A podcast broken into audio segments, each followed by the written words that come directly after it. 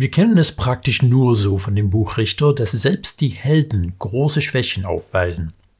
Viele sind überzeugt, dass es im Verlauf des Buches einen ständigen Verfall gibt, dass die Richter immer mehr kanaanisiert sind. Also sie haben sich mit ihrem Verständnis und ihrem Handeln zunehmend den Sitten der Völker im Land Kanaan angeglichen, anstatt Gottes Aufforderung zu befolgen, dass sie nur ihm dienen sollen.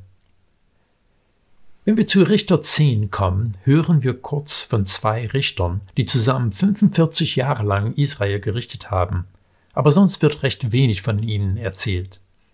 Anschließend kommt ein Abschnitt, der Gottes Frust mit dem ganzen Ungehorsam des Volkes sehr deutlich zum Ausdruck bringt.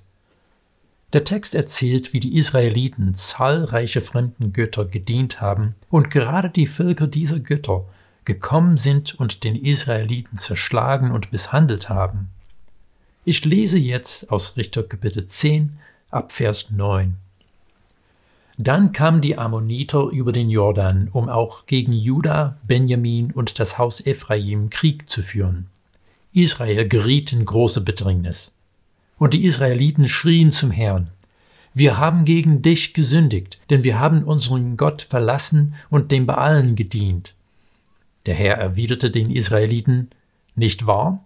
Von Ägypten an, auch von den Amoritern, Ammonitern und Philistern her, und als die Sidonier, Amalek und Maon euch unterdrückt haben und ihr zu mir geschrien habt, da habe ich euch aus ihrer Hand gerettet. Ihr habt mich verlassen und anderen Göttern gedient. Darum werde ich euch nicht mehr retten. Geht und schreit doch zu den Göttern, die ihr euch erwählt habt, sollen doch die euch erretten in der Zeit eurer Not. Die Israeliten sagten zum Herrn, wir haben gesündigt. Handle du an uns ganz so, wie es gut ist in deinen Augen. Nur rette uns heute. Und sie entfernten die fremden Götter aus ihrer Mitte und dienten dem Herrn.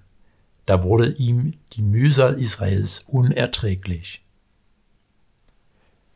Hier könnte man sich tatsächlich fragen, ob das Volk ein bisschen zur Einsicht gekommen ist. Sonst im Buch Richter hören wir, dass das Volk zu Yahweh um Hilfe gerufen hat, aber hier wird zum ersten Mal berichtet, dass sie die fremden Götter aus ihrer Mitte entfernt haben. Bei dem Gideon-Zyklus haben sie auch um Gottes Hilfe gerufen. Aber als Gideon den Baalsaltar und die Aschere zerstört hat, wollte das Volk ihm erst umbringen. Religionsvermischung ist damals wie heute eine große Versuchung.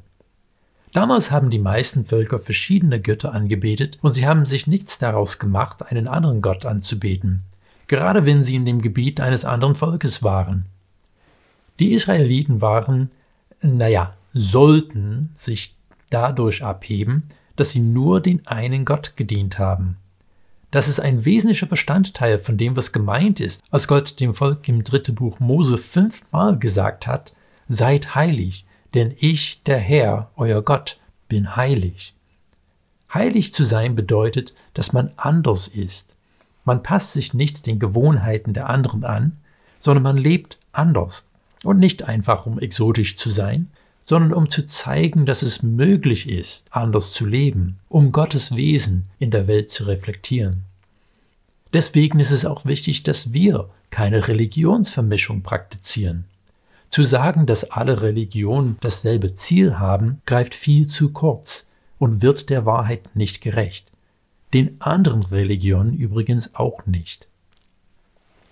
Das Volk Israel hat sich diesem Auftrag immer wieder verweigert, und die Hauptbotschaft des Buches Richters ist, dass ihr Verhalten immer entsetzlicher wurde, weil sie sich so weit von Gottes Wort und Willen entfernt haben. Man hört auch seine Frust in Vers 14, Geht und schreit doch zu den Göttern, die ihr euch erwählt habt, sollen doch die euch retten in der Zeit eurer Not. Viele Menschen haben nicht so viel mit dem Glauben am Hut und wollen nicht wirklich etwas von Gott wissen, bis eine Krise kommt. Dann wird erwartet, dass Gott schnell zur Stelle sein soll.